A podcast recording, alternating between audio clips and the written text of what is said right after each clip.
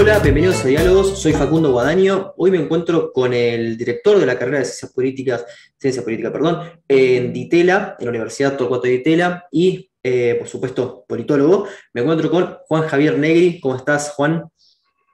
Hola, Facundo, ¿cómo andás? Muy bien. Bueno, a mí lo que me gustaría saber, eh, fuiste profesor mío, pero hay algunas cosas que, bueno, fuera de este claustro universitario, quizás este, perdón, que dentro del claustro universitario no se hablan. Una de las cosas que me gustaría saber este, a mí, básicamente, eh, es sobre tu epistemología, sobre las influencias filosóficas y tus principales referentes dentro de la ciencia política. Hace una semana estuvo con nosotros Gianfranco Pascuino y básicamente se definió como que el neopositivismo lógico era una de sus grandes influencias, y por supuesto Bobbio y Giovanni Sartori. Así que me gustaría conocer las tuyas.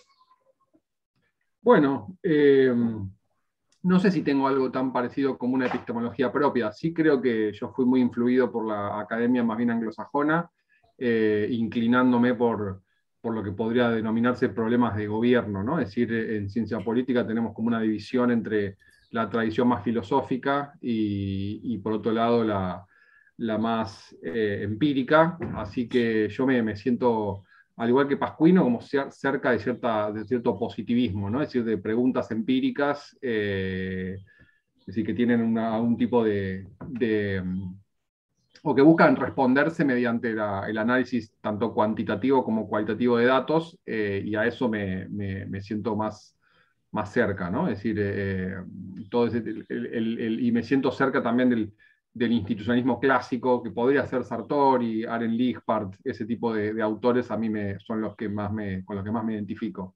Y dentro, de esa tradición empírica, este, ¿dónde, dónde, en qué autores te, en qué autores o corrientes te podrías ubicar? Eh, yo me, identifico más que nada con el institucionalismo, es decir, el estudio del el efecto de las reglas de juego sobre los comportamientos políticos en ese sentido, eh, como te decía recién, un poco Giovanni Sartori, eh, Aren Lichbart, eh, Maurice Duverger, Gary Cox, Matthew Schugart, Juan Linz, son los, los autores que, de alguna manera más influyeron en, mis estudios de ciencia política. ¿Y cuál sería el quiebre entre el institucionalismo y el neoinstitucionalismo que empieza, digamos, con Douglas North. ¿Cuál sería ahí el, eh, porque está el vocablo ¿cuál, cuál sería el cambio en ese, ese sentido? Eh, bueno, el institucionalismo a secas, a veces también llamado viejo institucionalismo, era un institucionalismo descriptivo, muy normativo, muy influido por la historia política, por el derecho político el neoinstitucionalismo, que como decís vos, eh, tiene en Douglas North como un comienzo muy fuerte, más que nada él proveniendo de la historia económica. El neoinstitucionalismo lo que, lo que implicó en nuestra disciplina fue eh, la, idea de que las, las, instituciones son, importan, pero desde una manera más explicativa, ¿no? es decir, eh, no, tanto describir, no tanto describir diferencias institucionales, sino más bien que las, instituciones pasen a ser una variable independiente que afecta una variable dependiente, ¿no? Afecta un resultado político. Claro. Bueno, em, en ese sentido, eh, a mí, bueno, estamos hablando de, de Sartori, es, es, muy conocida, digamos, su clasificación respecto a los partidos políticos. Eh, algunos autores, que en este momento no puedo recordar este, cuál, cuáles son, o inclusive en general suele comentar, digamos, como que es muy esquemático, que es una clasificación un poco vieja, pero aún así este continúa siendo útil. ¿Vos la encontrás fructífera a la clasificación eh, clásica que hace este Sartori o crees que ya eso hay que abandonarlo y, estar, digamos, como al, corriente del cambio de los, de los tiempos? Bueno, como todo, eh, creo que tiene, eh, no es tan blanco ni negro, sí creo que fue efectivamente una, una perspectiva muy influyente eh, de alguna manera combinó eh, cosas que, se venían estudiando en la ciencia política en ese momento. Por un lado, una perspectiva sistémica, la idea de sistemas muy en boga en ese momento. Por otro lado, la idea del efecto de la polarización, creo que también él lo logra destacar. Eh, tiene la ventaja de haberse convertido en un clásico, ¿no? Seguimos hablando todavía de multipartidismo polarizado o no polarizado. Yo creo que algunas cosas quedaron, quedaron un poco viejas, creo que de alguna manera eh, focaliza mucho, o sea, es una, es una teoría que focaliza mucho en la cuestión europea, no le presta tanta atención a sistemas de partidos que pueden estar menos institucionalizados, eh, es decir, tiene aplicaciones en América Latina menos, menos claras. Eh, creo que digamos, es una teoría que se puede seguir usando, necesita, necesita muchas veces algún tipo de adaptación, pero, pero se puede sin duda seguir usando. Bueno, volviendo justamente con, con Sartori, eh, él, mm, digamos que prefería los sistemas, a los sistemas parlamentarios, eh, sobre los presidenciales, que es justamente los tópicos que, vos investigaste. Ahora, Sartori, eh, si bien prefería los primeros sobre los segundos, no decía que el, presidencialismo era algo desdeñable. Em, ¿Cómo, en términos, digamos, de la democracia liberal, cuál de estos dos sistemas crees que es más favorable eh, y, qué, y qué, digamos, este, cuestiones positivas y qué limitaciones les ves a estos, a estos sistemas?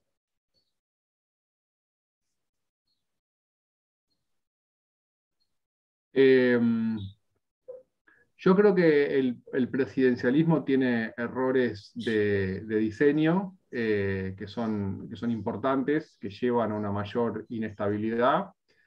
Em, pero también creo que necesitas un tipo particular de partidos políticos para tener un parlamentarismo que funcione bien. O sea que en realidad para América Latina, si bien reconozco los problemas del presidencialismo, me parece que, que un parlamentarismo no, es, no sería adecuado y que la solución pasa por eh, mejorar la capacidad de los parlamentos de controlar al, presidente. Eh, creo que en un contexto como el latinoamericano, los problemas del parlamentarismo se agudizarían mucho, es decir, la, inestabilidad de los gobiernos. El presidencialismo, por otra parte, creo que bueno, ha demostrado muchas veces que, que genera, es decir, la incapacidad del presidencialismo de adaptarse a, algunas coyunturas políticas. Pensemos lo que está pasando en Argentina ahora, ¿no? es decir, la incapacidad del presidencialismo de, de alguna manera eh, permitir que las diferencias al interior del oficialismo eh, se distribuyan mejor. Es decir, es como que el sistema no está preparado para, para un presidente que no es el actor central del sistema político. Claro, en ese sentido, pero, a ver, este, prácticamente lo consideras como que no sería deseable por un término institucional, bien, pero ¿dónde estaría, digamos, eh, eh, el mal, digamos, dónde estaría la causa del institucionalismo? Por ejemplo, te diría que esto es un legado colonial para América Latina.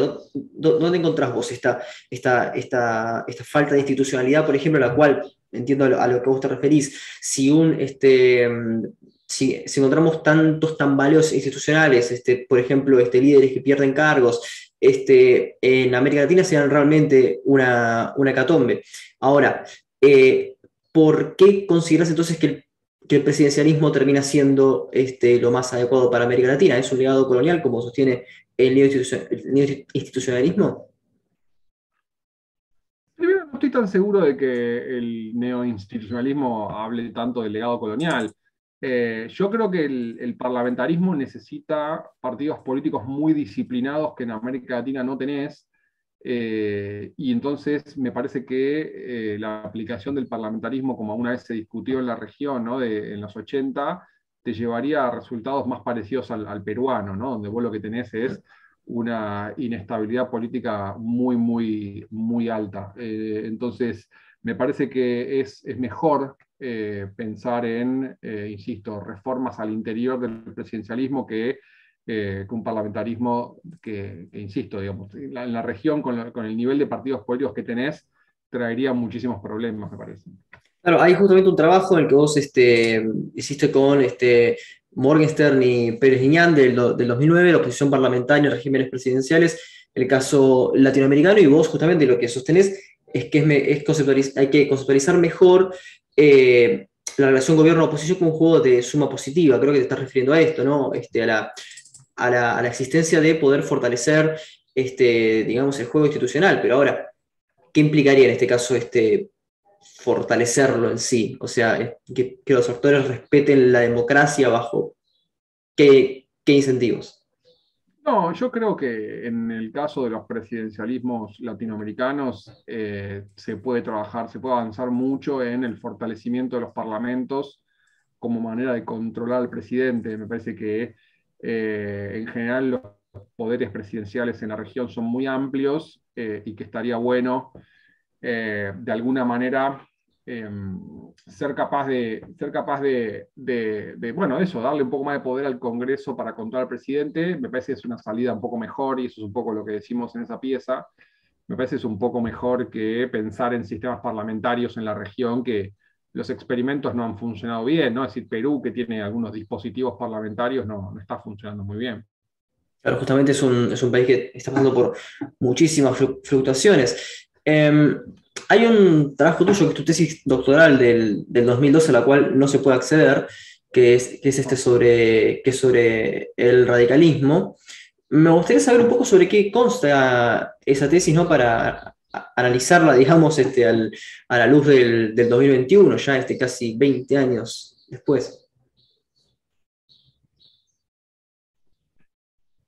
Bueno, eso es un trabajo bastante viejo, digamos, necesitaría un poco de actualización, pero en ese trabajo lo que yo quería mostrar era eh, cómo el, radicalismo se transforma en el primer partido de masas en Argentina, ¿no? Es decir, eh, eh, pensando en lo que, pensando en la, conceptualización clásica de la evolución de los partidos políticos, el partido, el partido em, el partido de élite, el partido de notables, el partido de burocrático de masas eh, y el partido después más, este, más, más cartelizado, digamos, toda esa discusión, eh, yo lo que quería era aplicar eso para el caso del radicalismo, o sea, cómo el radicalismo, insisto, se transforma el, en el primer partido burocrático de masas en Argentina. Fue un poco la aplicación de la de todas las explicaciones y conceptualizaciones sobre partidos para el caso argentino.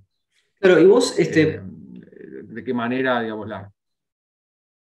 No, no, claro, al, lo que iba a ir es que, por supuesto, el, radicalismo tiene distintas, este...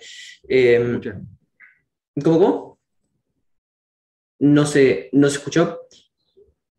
Este, no, no, lo que... No, que perdón, que, que, Claro, no, que, el, radicalismo tiene muchas vertientes este, y, una de esas, digamos, es la que se suele decir como el nacionalismo populista de Forja, que si hacemos como cierta, un cierto lineamiento, eh, hoy eh, es el a la que responde este, Leandro Santoro, que sería el candidato del Frente de Todos eh, en la Ciudad de Buenos Aires. Em, quisiera saber, digamos, cómo analizás vos este, el radicalismo y, digamos, una parte del radicalismo en Juntos por el Cambio, o, o, sea, en Cambiemos Juntos por el Cambio, Juntos, porque Manes está, por supuesto, también dentro de esa, dentro de esa alianza, y, por ejemplo, lo que, lo que pasa con Leandro Santoro, es decir, esto respondería a la división, digamos, casi histórica del radicalismo entre un ala irigoyenista y otra alvearista o se trata de un fenómeno distinto? Es una pregunta muy interesante. Yo creo que eh, yo no sé si haría una conexión directa entre la división esa que vos decís de la década del 20 y, actual. Eh, pero, pero sí es cierto que al interior del radicalismo han convivido en general muchísimas tendencias, menos que en el peronismo me parece, pero muchas tendencias, que ha habido muchísimas divisiones internas en su momento en la, en la UCRI, lo que fue el desarrollismo. Eh, no creo que sea herencia directa de eso, creo que es más influyente Forja, como decías recién, es decir, me parece que sí el radicalismo más populista eh, se identificó muy rápidamente con el kirchnerismo y hoy está y hay, un sector del radicalismo que le costó mucho la, alianza con Macri y que ellos son los que explican eh, los sectores como Santoro o mismo Ricardo Alfonsín, ¿no? Claro, bueno, el caso de Ricardo Alfonsín es raro porque termina estando en el frente de todos. Entonces, eh, digamos, es, es, válido trazar estas genealogías, digamos, entre, pues claro, Alfonsín, la genealogía sería con Alfonsín mismo, con con Alfonsín Padre, pero ¿a qué genealogía estaría respondiendo Alfonsín Padre? Es decir, ¿vale la pena hacer este tipo de, de rastreos o, se pierde en, cualquier lado? Porque desde, ese punto de vista también puedo decir, ¿y a qué estaría respondiendo, por ejemplo, Negri? ¿A qué, a qué facción histórica estaría respondiendo Negri? Yo creo que, eh, por eso te decía, no sé cuán útil es irse tan lejos. Eh, creo que en general el radicalismo lo que vemos en los últimos años es que, es que se mantuvo unido, que hubo bastantes pocas decisiones cuando llegó el momento de aliarse con el macrismo, eh, que casi todos dejaron los pies adentro del plato. pues uno puede rastrear, en general obviamente hay eh, linajes históricos al interior del radicalismo, mismo Alfonsín, padre que, tenía una tradición un poco más socialdemócrata, a diferencia de Balbín, etc. Pero, pero, pero yo no, creo que sea tan útil, o sea, no creo que, no creo que sea demasiado aplicable inmediatamente eh, de todos los dirigentes radicales que hay hoy dando vueltas. Eh, ser capaz de, rastrear su, linaje. Si no sé cuánta utilidad tiene ese ejercicio político hoy en día, la verdad. Claro, y este, a mí algo que siempre me, llamó la atención es que, digamos, al, radicalismo se le suele achacar que la economía no es uno de sus puntos fuertes. Eh, y que de hecho son bastante, bastante flexibles, pero eh, un militante radical es López Murphy, y López Murphy básicamente se mataba en las reuniones internas con Machinea, este, proponiendo un, este, un programa más ortodoxo este, para, para la alianza en el periodo 99-2001 en sintonía con la, con la pregunta anterior, ¿vos crees que hay una especie de genealogía de la economía radical, en el sentido de que puede ser más em, de tipo de controles de precios, de más intervenciones em, estatal, o eh, que responda más a un ordo liberalismo, como sería el caso de López Murphy, o más bien es algo más pragmático y va evolucionando con el, mm, con el correr del tiempo, según la circunstancia como, como se dé? Eh, bueno, el radicalismo es un partido de centro, siempre ha tenido eh, distintas vertientes, como decíamos recién. Yo creo que López Murphy, eh, de alguna manera, no deja de ser una, minoría al interior del radicalismo, es decir, hay un radicalismo moderno en términos económicos o, que mira para afuera, etc. Yo creo que no es mayoritario dentro del partido, pero bueno, eso, eso existió, siempre visiones más ortodoxas, un poco más conservadoras.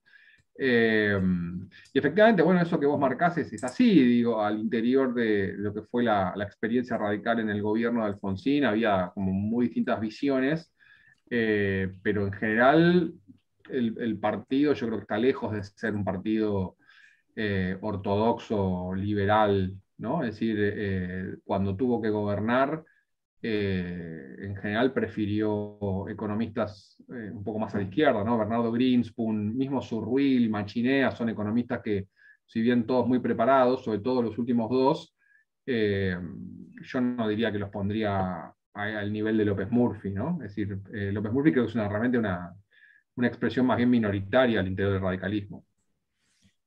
Claro, bueno, se, se, podría poner, digamos, como excepción el caso de, de Alvear, pero hay toda una, discusión. Por ejemplo, Gerchunov dice que, las políticas de, Alvear y de, Irigoyen prácticamente eran lo mismo. Se pueden haber algunas diferencias, pero que la, coyuntura histórica lo que hace es que sean este, lo mismo. No sé si estás de acuerdo con esa, con esa apreciación. Sí, yo creo que también muestra, me parece que también el contexto importa mucho en este caso, ¿no? Es decir, no había tanto lugar para distintos experimentos en el momento de, las presidencias de Irigoyen y de Alvear. Lo mismo esto, eh, lo mismo esto que vos decías de los radicales no, no, no, no manejan la cuestión económica, bueno, yo creo que eh, en realidad lo que, uno ve es que hay un deterioro argentino, es decir, hay una, dificultad argentina de ir resolviendo algunos problemas. Y es cierto, digamos, que las experiencias radicales en el poder de los 80 para acá, Alfonsín y la Rúa, tuvieron muchas dificultades económicas, pero lo que nosotros también vemos es que esto se extiende también a otros gobiernos. Ahora también el gobierno está en una situación económica muy complicada la, pregunta que queda al final es, eh, ¿son solamente los radicales ¿no? los que tienen problemas para la, economía? Lo que pasa es que los radicales lo que en general siempre tenían también era como cierta indecisión, ¿no? es decir, mostraban eh, más fluctuaciones. más internismo, mientras que el, peronismo mostraba como más unificación de liderazgo. Pero hoy ya estamos viendo que eso tampoco, eh, tampoco, eh, tampoco es el caso. En cualquier, cualquier manera, yo creo que, eh, que sí, que efectivamente no, no sé si hubo muchas diferencias en, la década del 20 entre, entre Alvear e Irigoyen, efectivamente. Claro, bueno, eso va con una, una, cuestión que yo quería este, consultarte, que es respecto al peronismo, digamos, había cierta unidad, no, puedo hablar, digamos, de una, homogeneidad durante los 90. Ahora, lo que me gustaría saber es, digamos, el rol del Estado en, los 90. ¿Vos crees que efectivamente hubo un neoliberalismo en los 90 o que más bien se trató, digamos, de una reformulación eh, estatal donde el estado de bienestar argentino este, nunca dejó de existir? Lo cual abre otra pregunta, que es si efectivamente el estado de bienestar en el mundo dejó de existir o más bien se trata de grados? Son esas dos preguntas.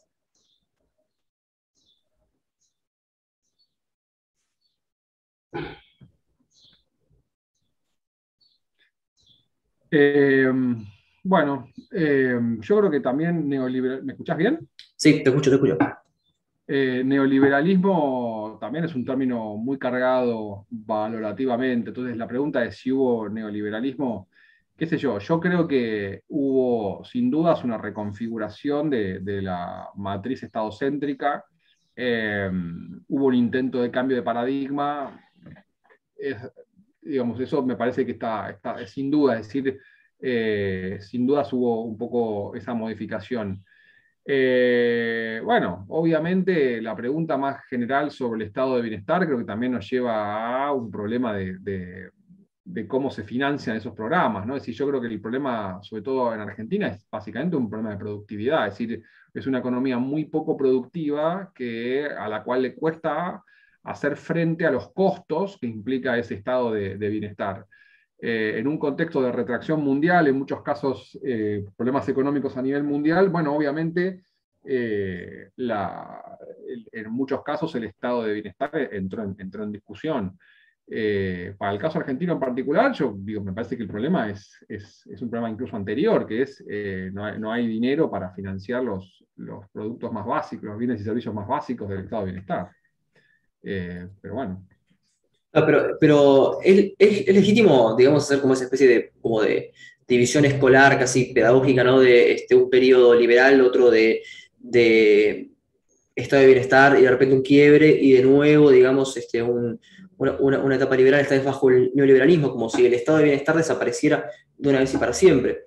Em, ¿Estás de acuerdo con esa división que, se suele hacer o más bien crees que el estado de bienestar nunca desapareció y que tiene algunas características todavía que se siguen viendo alrededor del mundo? No, no, creo que hay un periodo de oro del estado de bienestar que tiene que ver con, los, eh, con la inmediata posguerra y que creo que después, mm, o sea, nunca desapareció. Si esa es la pregunta, me parece que el estado de bienestar nunca desapareció. Eh, y en los países europeos sobre todo, eh, incluso en los partidos de derecha tradicionales, había un consenso de la necesidad de proveer algunos bienes y servicios públicos. Eh, desaparecer, sí, definitivamente nunca desapareció. Creo que vivió un momento de retracción y lo sigue viviendo, eh, pero no, desaparecer no desapareció. Claro, aparte es, muy distinto conseguir el estado de bienestar alemán que lo que puede ser el estado de bienestar inglés. O sea, este, cada uno te responde a una propia, a una propia historia. Pero yo, digamos, evaluando lo que se suele llamar este neoliberalismo en sí, por ejemplo, en lo que serían los casos de Thatcher y Reagan, ¿Crees que en esos casos el estado de bienestar sí desapareció y se adoptó una política este, radicalmente distinta? ¿O el estado de bienestar, inclusive en esos dos gobiernos que digamos son como el, ejemplo de neoliberalismo, entre comillas, apoyado por ejemplo por Hayek o por Friedman, por popes de este tipo de ideas, si ahí también hubo estado de, bienestar o si se trató justamente de un, cambio de rumbo de 180 grados.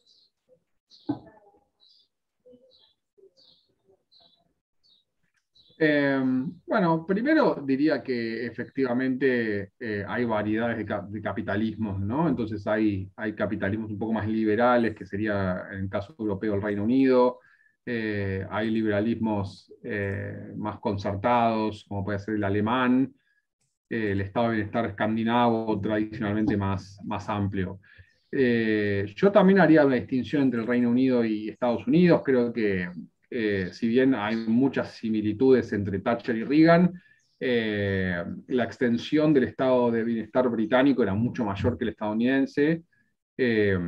Y eh, yo creo que fueron experiencias bastante radicales en términos de la reorientación de la relación entre el Estado y la sociedad, pero aún así Reagan fue mucho más lejos en la retracción del rol del Estado. O sea, empezó de más abajo, es decir, el estado de bienestar estadounidense era menor.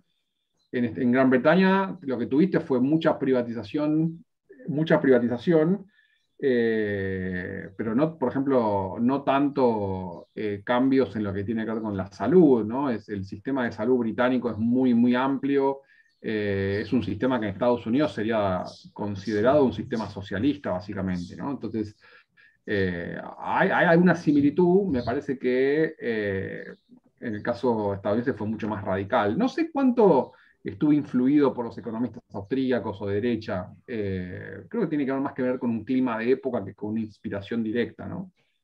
Mm. Sí, bueno, eh, digamos que este, Margaret Thatcher, en el caso inglés, este, era una lectora de Hayek, este, o, Friedman fue consejero inclusive de, no sé si consejero oficial, pero por lo menos este, hablaba con, con Thatcher en, en, ese sentido, ¿no? Este, simplemente por eso. Bueno, sí, no, no, no, estoy, no estaba tan informado, pero sí. Eh, creo que no se llegó a tanto en el caso británico, pero bueno, de alguna manera eh, sí, fue un intento bastante ambicioso ¿no? de, reorientar la, política económica. Ahora, eh, justamente estabas hablando de, Estados Unidos, que es un país con mucha independencia respecto eh, a sus estados. Em, pero, por ejemplo, hay un texto tuyo que es eh, Federalism and Democracy in Latin America, del 2004, que obviamente señala la importancia del federalismo en América Latina, pero esta característica, ¿no? la de ser federal, por ejemplo, o unitario, no indica, no indica per se que un país sea próspero. Por ejemplo, hay casos unitarios de países que son ricos, como Francia o Portugal o Corea del Sur, y otros casos de países unitarios que son eh, extremadamente pobres, como Ruanda, Samoa, este, o, que son países este, con problemas institucionales gravísimos, por ejemplo, de, América Central, como Honduras. Em, ¿Por qué, en, todo caso, el federalismo sería deseable? Que es, creo, lo que básicamente estás intentando este, sostener en este texto? ¿Por qué sería deseable el federalismo en América Latina? No, no, yo no diría que es deseable, yo diría que tiene que ver más que nada con la manera que encontraron algunos países de resolver sus conflictos regionales, en realidad. Es decir, si nosotros prestamos atención a los países que son federales en el mundo, en general vamos a ver países de, geográficamente muy extensos, eh, sobre todo en el continente americano, es decir, Canadá, Estados Unidos, México, Brasil, Argentina. Eh, así que más que nada tiene que ver con, eso, con, la capacidad que tienen los países de resolver sus conflictos territoriales, regionales, al momento de pensar la organización nacional yo no de ninguna manera creo que el federalismo esté relacionado con, la prosperidad económica para nada, definitivamente, y como vos bien señalás, hay, ejemplos diversos en cada lado, ¿no? es decir, tanto países federales como países unitarios. ¿Y, cómo, cómo, podría explicarse, a, ver, cuál sería, digamos, un, sistema eh, que, podría ser deseable en el caso argentino? Porque eh, se supone que es federal Argentina y este, hay bueno, básicamente todo el, todo el norte argentino no puede mantenerse por sí solo, o sea, em, y tiene unas, unas, tasas de pobreza, criminalidad que son altísimas. Es decir, eh, ¿cómo podría, digamos, solucionarse este, programa, este problema federal en Argentina contemplando todas estas, este, estas variables? ¿Sería con una transformación del Estado? ¿Sería con, no sé, con un país que sea unitario, eh, con temas en la coparticipación? ¿Dónde lo podés rastrear? Bueno, sin dudas el, problema regional en Argentina es, yo creo que es un problema severo, es un, tema que atraviesa eh, nuestra historia de manera muy clara. Eh,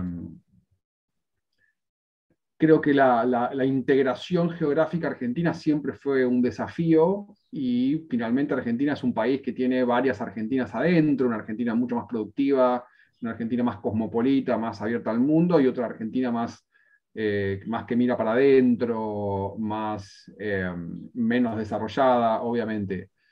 Yo creo que, eh, hay que hay que pensar de manera más estratégica la, integración territorial, el Estado tiene que intervenir más activamente en encontrar actividades productivas en las provincias, alentar actividades como la minería, etcétera, para desarrollar los aparatos productivos provinciales. ¿no? Es decir, me parece que estamos en una situación en la cual hay un equilibrio territorial muy complicado eh, y que yo creo que, bueno, que es, necesario eh, avanzar hacia otras, otras dinámicas. Eh, no es fácil, Argentina no, creo que podamos pasar nunca a un sistema unitario, pero, pero sí que el federalismo argentino necesita un tipo de, de modificación y yo iría por el lado de la inversión productiva, ¿no? es decir, en, talento, en capital humano, en economía del conocimiento. Creo que por ahí está la salida, me parece.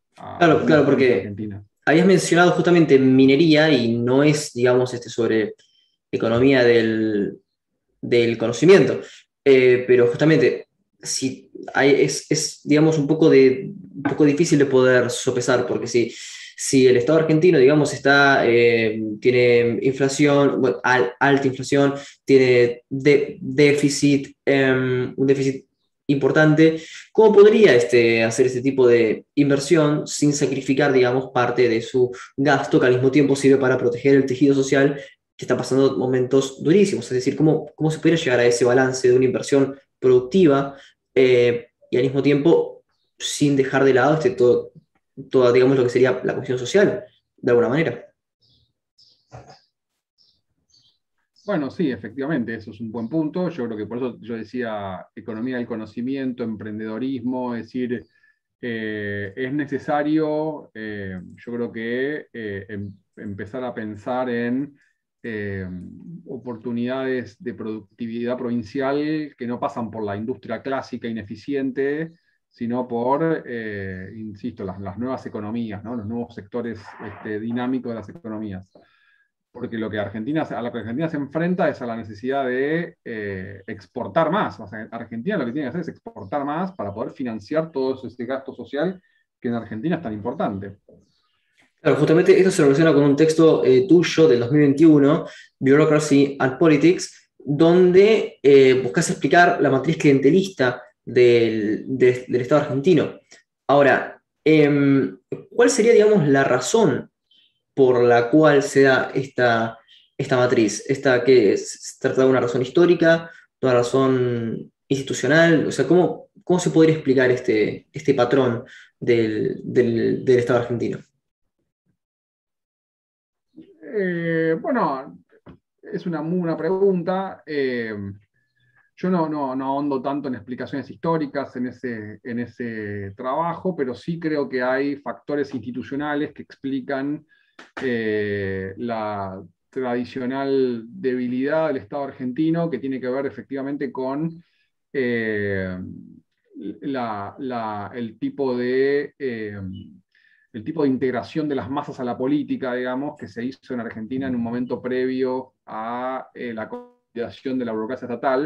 Entonces lo que yo digo es que efectivamente lo que se da es una matriz más bien clientelar porque en el momento que aparecieron los partidos de masas, a diferencia de lo que pasó en, Chile o en, Brasil, eh, cuando se crea la, aparecen los partidos de masa, eh, la burocracia argentina no estaba consolidada. Entonces, de alguna manera, se abrió las puertas para una utilización clientelar del, Estado argentino. Eso es un poco la hipótesis de ese trabajo. Claro, o sea, em, pero, eh, a ver, ¿esto simplemente se puede explicar por esto o más bien hay este, hechos que terminan potenciando esta... A, ver, porque si no es como si fuese algo como determinista, ¿no? Como que, bueno, pasa, pero al mismo tiempo eh, hay otros factores que terminan alimentando esto y por otra parte, ¿cómo se podría en todo caso fortalecer ciertas las instituciones estatales, eh, instituciones públicas, para que no se dé este, esta trama clientelar. Em, digamos que es prácticamente clave en la, en la política argentina. Bueno, siempre, siempre las explicaciones son multicausales, así que por supuesto que esa es la que yo di es una explicación parcial. Eh, así que no, bueno, sin dudas hay otras explicaciones. En relación a qué es lo que se podría hacer para, para mejorar, eh, para mejorar el, Estado argentino, yo creo que una, una salida posible es este, una, un, bueno, de vuelta, ¿no? Creo que fortalecer al, Parlamento es una muy buena idea.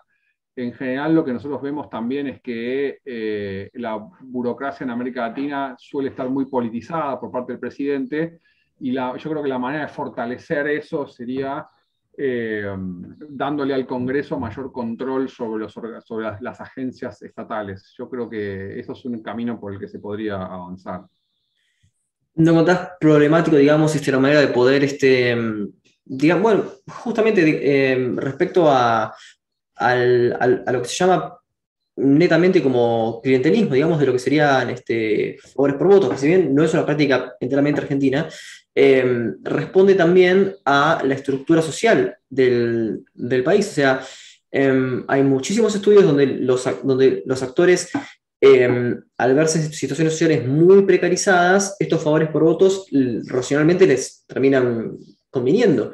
Entonces, este, ¿cómo se podría solucionar simplemente eso? Digamos, como hacer una política limpia, pero al mismo tiempo hay personas que necesitan estos, estos favores. Bueno, eso sin duda es un problema importante que vos estás marcando y efectivamente las maquinarias políticas no son un invento argentino. En general me da la impresión de que eh, la, clave para, la clave para salir de esa situación tiene que ver con, eh, es un tema de mercado, diría yo, ¿no? Es decir, si, yo creo que si los, los votantes son capaces de eh, salir de una situación de pobreza, yo no soy un experto en clientelismo de todos modos, ¿no? Pero, pero en general me da la impresión de que, de que mayores niveles de autonomía económica eh, disminuyen el atractivo de, de el atractivo de la salidas más, más clientelares, ¿no? Entonces, digamos, un, cambio en la estructura social, una diversificación de la estructura social, yo creo que en general eh, podría ayudar en esa dirección. Claro, vos estabas hablando en este trabajo sobre el, o la state strength, o sea, la fuerza estatal. ¿Cómo se podría eh, hacer ese término operativo? ¿no? ¿Dónde, ¿Dónde podría verse? Eh, es decir, eh, en el artículo ese lo, que un poco se menciona es que el Estado argentino en general es bastante poco exitoso a la hora de llevar adelante sus políticas, que tiene que ver con este término que se ha puesto muy de moda, que son las capacidades estatales. Entonces, fortaleza del Estado en este contexto es básicamente, eh, en general, tener una, burocracia capaz, eh, autónoma y meritocrática, que sea capaz de eh, una burocracia, digamos, insisto, capaz eh, de, implementar las políticas estatales. Lo que nosotros vemos en Argentina es que, a diferencia de los estados de algunos países vecinos, como Chile, como Brasil, el Estado argentino en general es bastante malo a la hora de, llevar adelante sus políticas. Así que en ese, en ese trabajo lo que se piensa cuando se habla de fortaleza estatal es eso, ¿no? la, capacidades estatales, la capacidad de los estados de hacer cosas.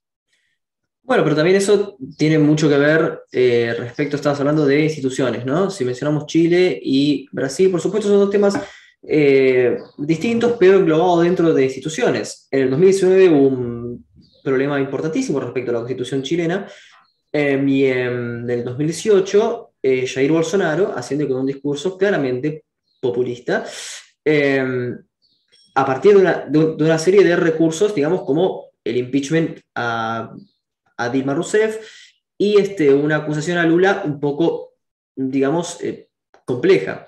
Entonces, em, ¿vos crees que estos son casos, eh, digamos, como eh, excepcionales en, Chile y en Brasil o responden justamente a patrones en América Latina de instituciones débiles o que, más que nada con estas fluctuaciones este, que, podemos observar eh, como un patrón general.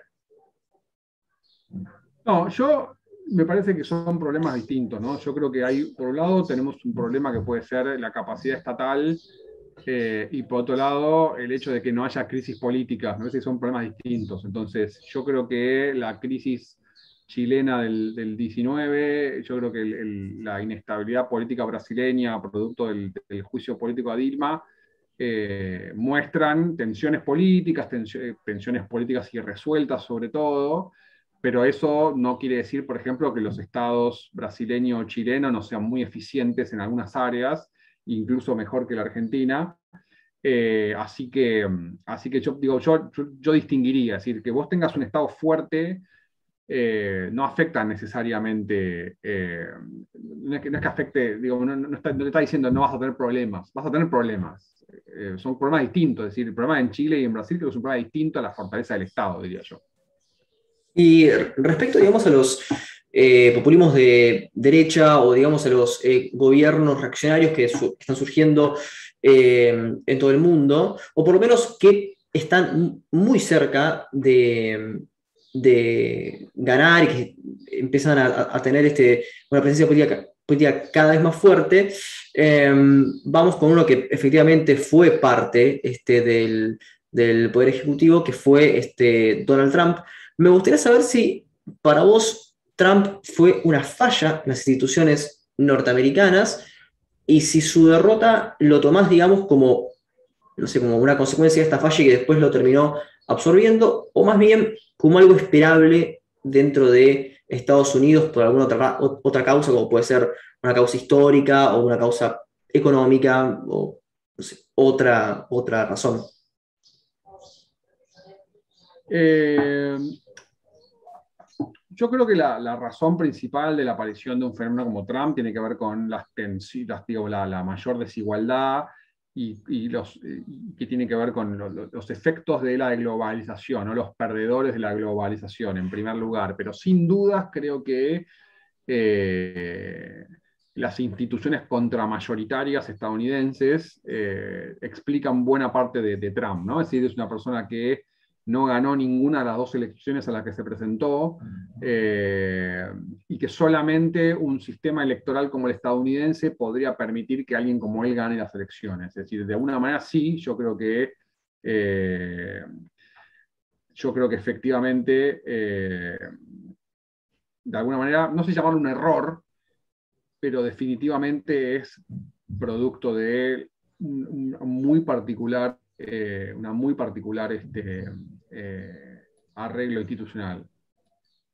¿Y cómo se, y cómo se explicaría en, ese sentido, digamos? pero, pero sí producto de instituciones muy particulares.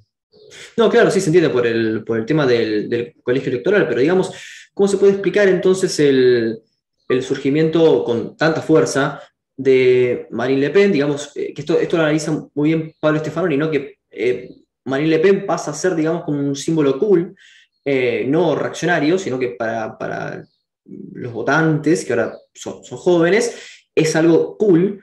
Em, y al mismo tiempo, eh, triunfos como el de eh, Orbán o, el de, o el de la Liga en, Italia, ¿cómo se explican estos? Entiendo que son sistemas políticos distintos, pero ¿encontrás algún patrón, digamos, para que aparezcan estos personajes bastante singulares dentro de la, dentro de la política europea?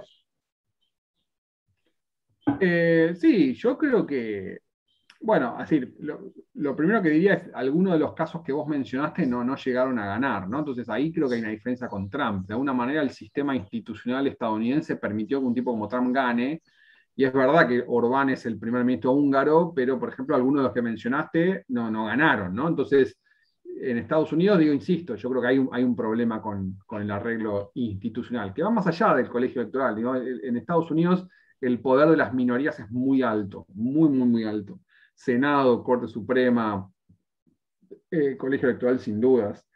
Eh, creo que en general estamos viendo los, insisto, los, los, los efectos de la globalización, eh, estamos viendo la, estamos, estamos viendo la, canalización electoral de muchísimas frustraciones con eh, un capitalismo Silicon Valley, ¿no? Es decir, hubo como distintas, uno podría identificar como distintas fases del capitalismo, un capitalismo Manchester, ¿no? Es decir, británico, este, siglo XIX, una cosa así, un capitalismo Detroit, ¿no? Es decir, plantas industriales, un montón de trabajadores poco calificados que se insertan en la economía formal y que logran mejorar su nivel de vida, y ahora estamos viendo un capitalismo Silicon Valley, ¿no? Es decir, donde hay mucho lugar para eh, una élite, eh, pero después hay un montón de trabajadores que ven disminuir su, calidad de vida, y yo creo que ese, ese, combo es complicado en buenas partes de países del mundo, sumado, por supuesto, en el caso europeo, sobre todo, en Estados Unidos también, ¿no? Es decir, un, fuerte componente nativista, ¿no? Es decir,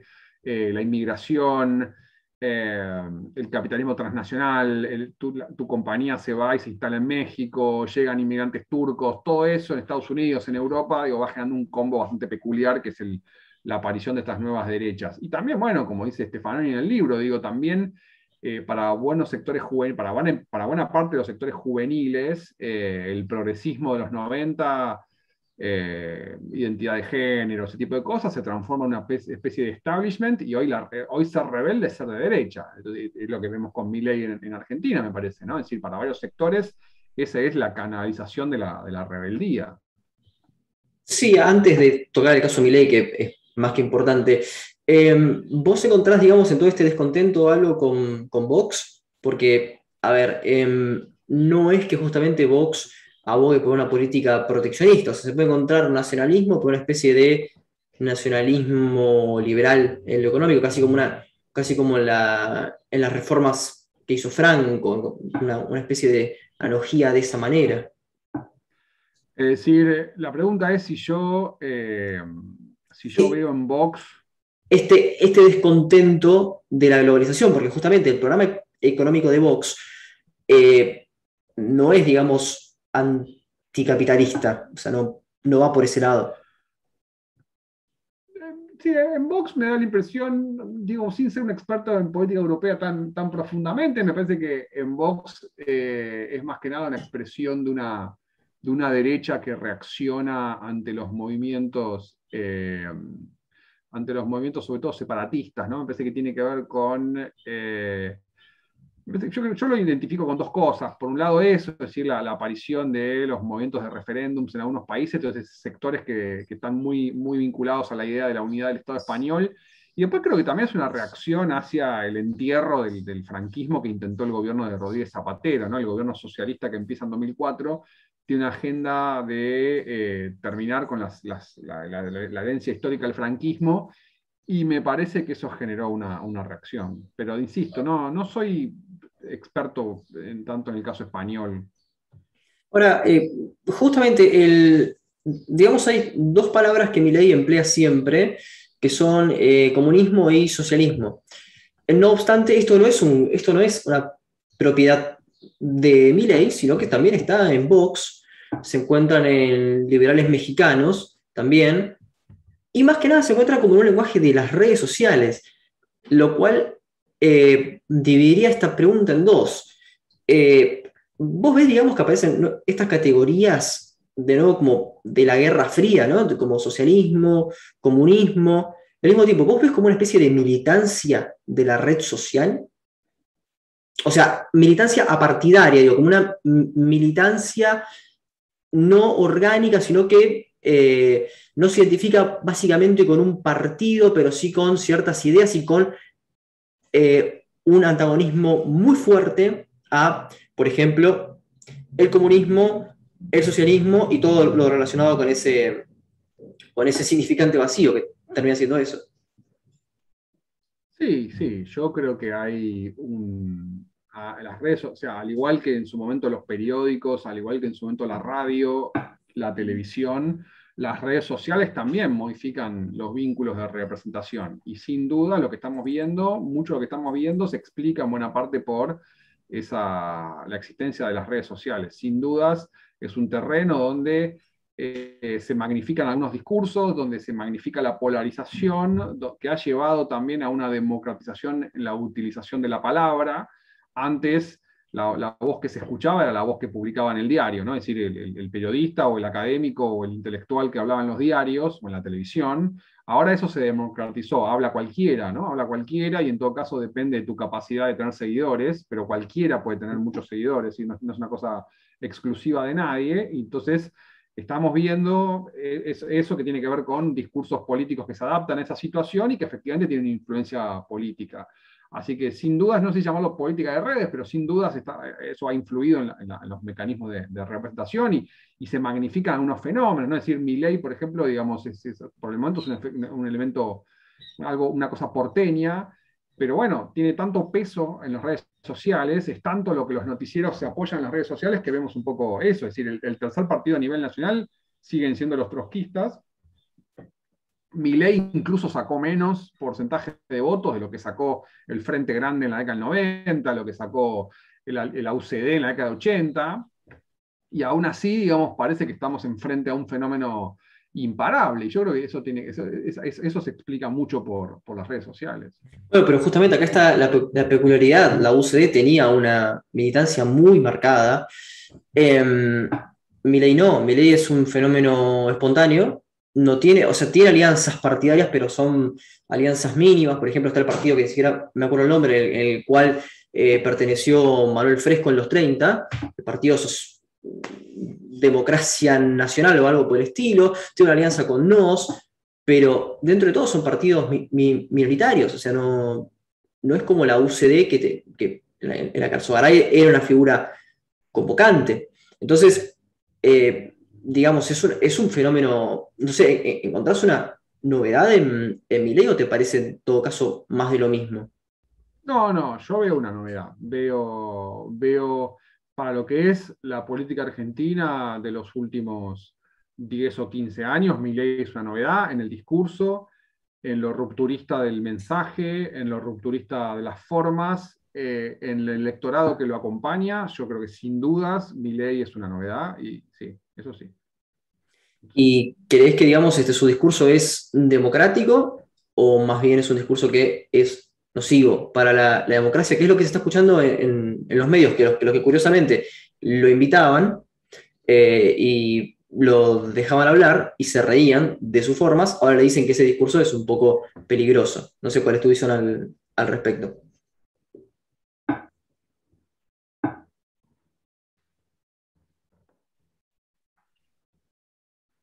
Creo que él ha sido muy ambiguo sobre su apoyo a la democracia eh, y creo que eso no es una buena señal. En ese sentido hay algunas cosas de él que me preocupan, es decir, por ejemplo, le han preguntado alguna vez si está a favor de la democracia y no responde eh, de manera clara, sino que, insisto, eh, sale, se sale por la tangente, etcétera. Eh, no, sé si todavía, o sea, no sé si me animaría a decir es antidemocrático, sí hay cosas que me preocupan. Mm.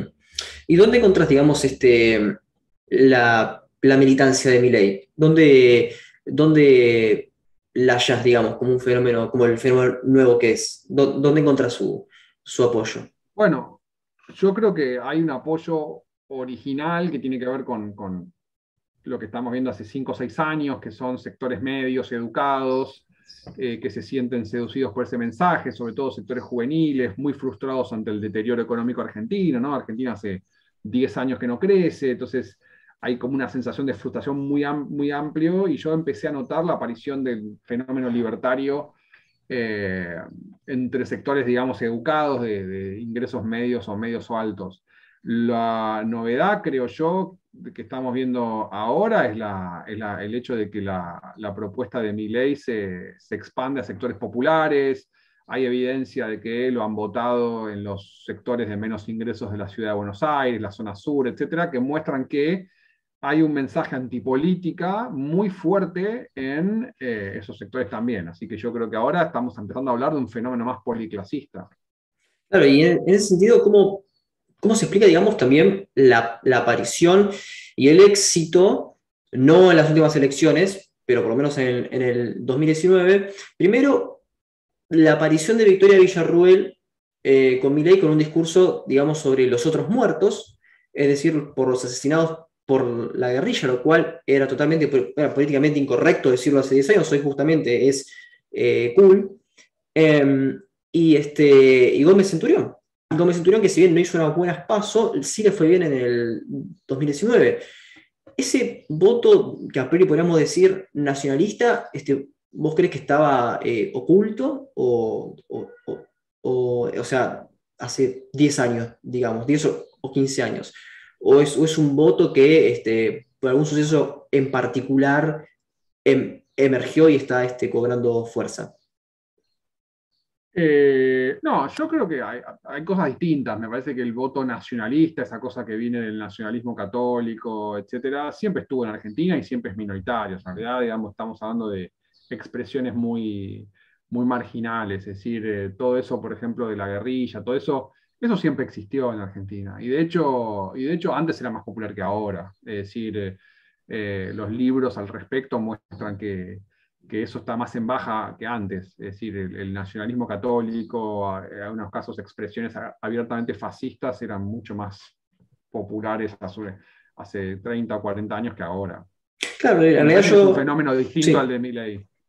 No, no, yo, yo, lo que me estaba refiriendo es que Victoria Villarroel es la que lo secunda a, a Milley y bueno, tiene su, su libro, los, los, otros muertos, y bueno, es, es, una persona que hace discursos para, para, para masas que la, que terminan este, vitoreando, ¿no? En, eh, eh, que, es esta alianza, digamos, entre, de nuevo, una especie de nacionalismo y este, liberalismo austríaco, en, el caso de... Bueno, eh, sí, por eso, por eso yo te decía que hay cosas de mi ley que me preocupan, y creo que, bueno, esto que vos marcás, que es un buen punto, este, es, un tema importante, digamos, ¿no? Es decir, yo creo que este coqueteo con ese nacionalismo católico de derecha es, preocupante.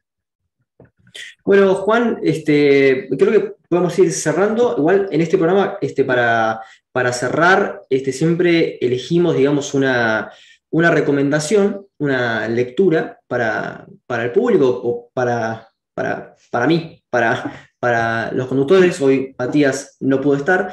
Em, una lectura que puede ser de ciencia política, puede ser de, economía, ficción, puede ser de lo que quieras. Así que lo que se te ocurra para recomendar, algo, que inclusive puedes estar leyendo ahora, este, somos todos oídos. Bueno, voy a hacer una mezcla de ficción y política y voy a recomendar un muy buen libro sobre la transición española que se llama Anatomía de un Instante de Javier Cercas que es un libro que retrata muy bien todos los avatares políticos de la transición española a fines de los 70 y principios de los 80. Lo súper recomiendo. Anatomía de un instante. Buenísimo, Javier. Bueno, muchas gracias este, por participar de diálogos. Espero que, espero que haya disfrutado la entrevista y bueno, este, ya nos estaremos encontrando, espero presencialmente, este, para, para, otro, para otra conversación. Dale, me encantaría. Facundo, muchas gracias por la invitación.